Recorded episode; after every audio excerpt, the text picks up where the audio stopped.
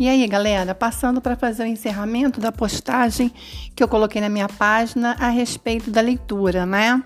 Sobre o, o livrinho é, A Árvore Generosa. Quando a gente utiliza essa técnica na educação infantil, ela é de extrema importância no processo do ensino-aprendizagem.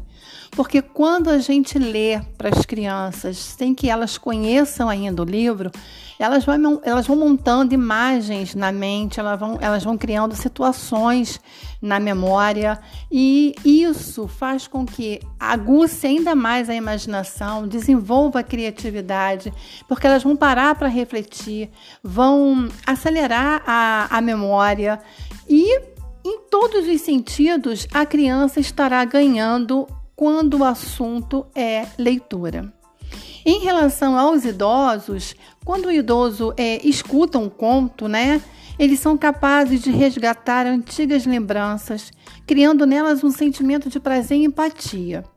Estimula também as funções cognitivas e desperta emoções. Então, nesse, nesses dois quesitos, estimular as funções cognitivas e despertar emoções, isso também funciona para a fase infantil, ok?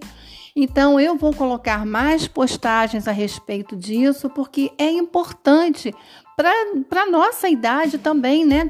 Para todo tipo de leitor que agucemos a nossa criatividade, a nossa imaginação, as nossas emoções. Isso faz parte de uma vida mais saudável ok? Então eu espero que vocês tenham curtido e até!